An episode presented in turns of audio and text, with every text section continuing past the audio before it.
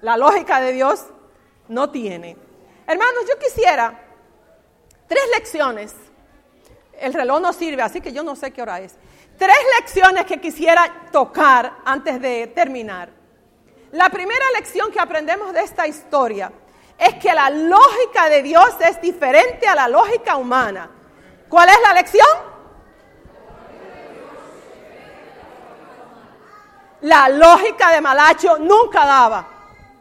Porque la lógica de Dios es diferente a la lógica humana. Si usted tiene cerebro matemáticos, está perdido, porque de nada le sirve. Cuando David enfrentó a Goliat, ¿cuál era la lógica? Que David muriera. Cuando los hebreos se tiraron a cruzar el mar, ¿cuál era la lógica? Que se ahogaran. Esa es la lógica. Pero la lógica de Dios es muy diferente a la lógica humana. Segunda lección, Dios no está atado por las limitaciones humanas. Dios no está atado por las limitaciones humanas. Aquí viene Andrés con cinco panes y dos peces y dice, pero ¿para qué da esto?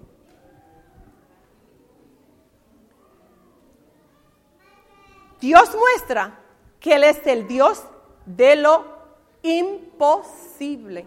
Lucas 1.37, porque no quiero que queden mis palabras, quiero que quede la palabra de Dios. Lucas 1.37, ¿quién lo lee?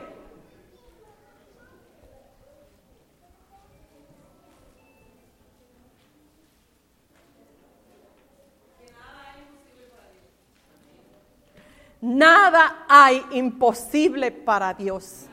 Dios no está atado por las limitaciones humanas. Él es el Dios de lo imposible y Él no depende de tus recursos ni de los míos para llevar su plan adelante. ¿Y cuál es su plan?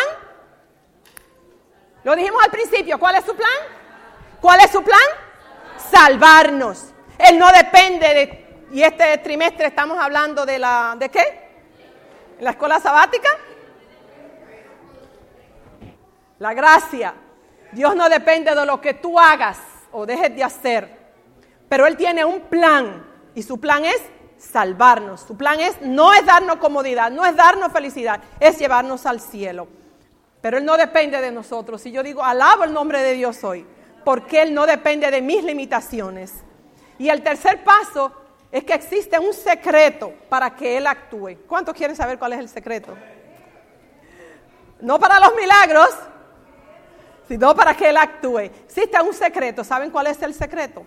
Cuando el niño le presentó a Dios, a Jesús, no fue a Jesús, a, Andrés, Andrés con el niño. Cuando el niño vino con la canasta, los cinco panes, Jesús tomó todo. El niño no se quedó con un, pan para ver, déjame, déjame aprovechar el mío primero. No, no, no. El niño le dio todo. ¿Cuánto le dio? Todo. ¿Y Jesús qué tomó? Todo. Era poco. Y para peor de pobres, un tiempo atrás eh, eh, había un bonche de gente en mi casa. Yo estaba haciendo bollitos de maíz. Y me dijo una persona, bollito de maíz. Se comida de pobre en Santo Domingo. Yo no como eso. Jesús pudo haber dicho eso. Pan de cebada. Yo le voy a dar a esta gente pan de cebada. No. Jesús lo tomó todo. Él no dijo, espérate, yo soy vegan, yo no como pescado déjame dejar los pescaditos aquí a un lado y solamente repartir los pan. No, no, no, no, no. Él lo tomó cuánto? Todo. Y este es el secreto. Lo que Dios quiere de nuestra vida es todo. ¿Cuánto quiere? Todo. Nos equivocamos y decimos, desde aquí arriba, leemos en la Biblia, y decimos, el 10% le pertenece al Señor. Las ofrendas le pertenecen al Señor. No. Hermano, al Señor le pertenece cuánto? Todo. Mío es el oro, mío es la plata, mío es todo. Él es el creador, Él es el sustentador. Todo es de Él. No es el 10%. El 10% tiene un uso especial. Pero yo no sé por qué somos tan agarrados con el Señor. Si después de todo, todo le pertenece a Él. No es el 10%, todo es de Él. Fue a través de este niño que entregó todo, que el Señor alimentó a 5 mil, más de 15 mil personas. Más de 15 mil personas con todo lo que este niño le entregó.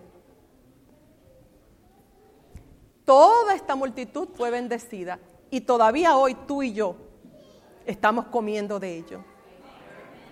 Porque este es el pan de vida, su palabra. Algún plan él tuvo. Él no improvisa.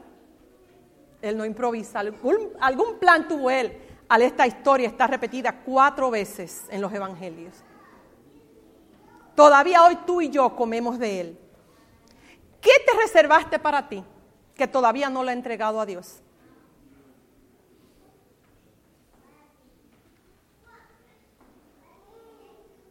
Los días de la semana, ah, vengo el sábado a la iglesia, con venir el sábado a la iglesia estoy bien. Porque tengo, cuando yo era niña, nos enseñaron un corito, no sé cuántos acuerdan de ese corito, seis días para trabajar, el séptimo es de Cristo en Él debemos descansar, pues pertenece a Cristo. Y ahí seguíamos, el, ahí seguía el corito. Veo que hay alguna gente de los viejos conmigo. Ese corito, ahora entiendo que completamente me lo enseñaron mal. Porque el séptimo es de Cristo. ¿El séptimo es de Cristo? No, los siete días de la semana son del Señor, mi hermano. No es el día que usted viene a la iglesia que le pertenece a Él.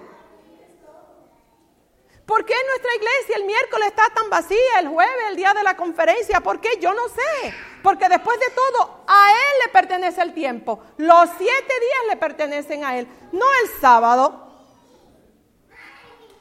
Aunque te creas pobre y sin talento, aunque te creas que no tenga mucho que darle, nada es tan poco que Él no pueda usar para bendición a otros. Aunque te creas, ay Señor, yo no sé mucho de la Biblia, ay Señor, yo tengo, yo no sé hablar, yo no sé hacer esto, yo no sé dar una historia de los niños, yo no sé, no, no, no, Tráele al Señor lo que tenga, pero entrégaselo todo. Mi hermano, no importa cuánto tenga, simplemente entrégaselo todo, que Él sabrá qué hacer. Me gusta porque dice que mientras los discípulos estuvieron regando el pan, mientras venían donde Jesús con su canasta vacía, cada vez había pan para dar. Porque Él es la fuente. Él es de donde sale. Y cada vez que ellos venían con su canasta vacía, ahí había pan. Hasta que dice el pasaje que todos fueron satisfechos. Y todavía quedó pan para sobrar, para recoger. Todavía quedó sobra. Porque Jesús es la fuente con cinco panes y dos peces. ¿Cuánto puede hacer Dios con tu talento hoy? ¿Cuánto puede hacer el Señor con lo que tú tengas de ofrecer? Yo no sé. Solamente Él lo sabe, porque acuérdense que Él no improvisa. Y Él no está limitado por nuestras limitaciones. Y yo quiero pedirte hoy que tú entregues a Jesús lo que tú tengas mucho o poco, pero entrégaselo. El problema es que nuestro egoísmo humano no nos permite entregarlo todo. Siempre creemos como el diezmo, que el 10% y el 90% es mío. No, como los días de la semana, el sábado es el Señor. No, todo es de Él. Todo es de Él. Señor, yo quiero dejarlos con esta oración en palabras de vida del gran maestro. Señor, toma mi corazón porque yo no puedo dártelo. Es tuyo.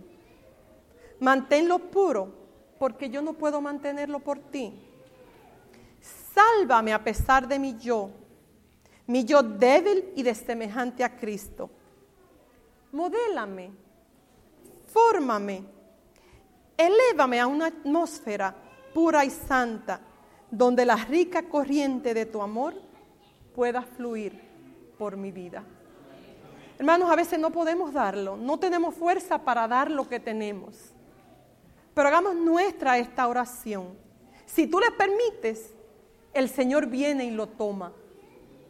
Pero tú tienes que permitírselo.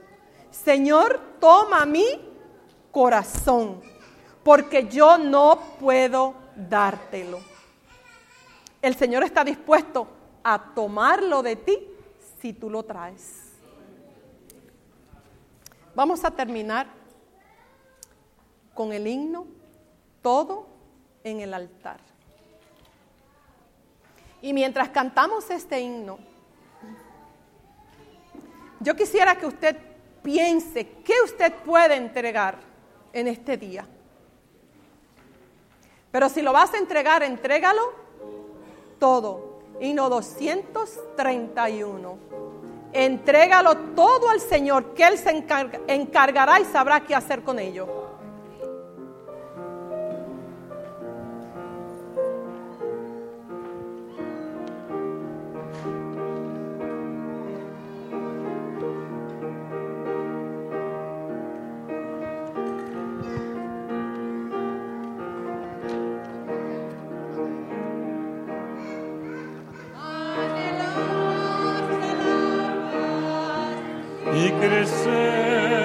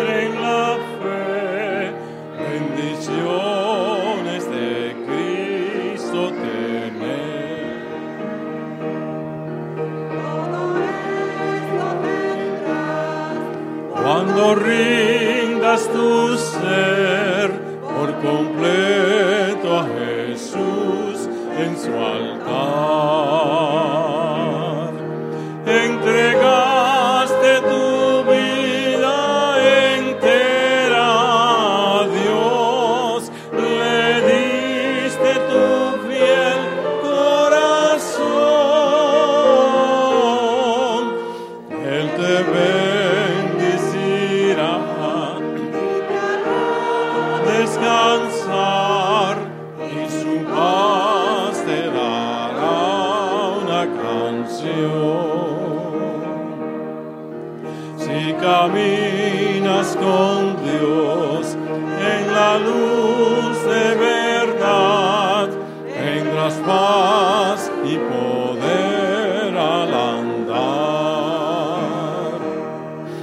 Vivirás más feliz y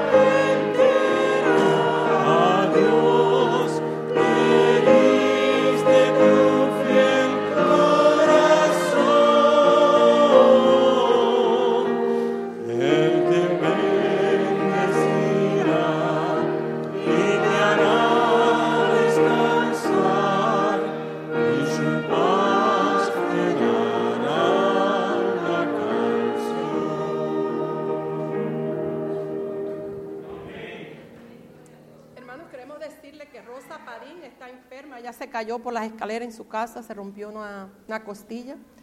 Rosa Padín, sí que ella podría beneficiarse de una visita, una llamada. Oremos. Dios y Padre nuestro, cuán grande es tu misericordia,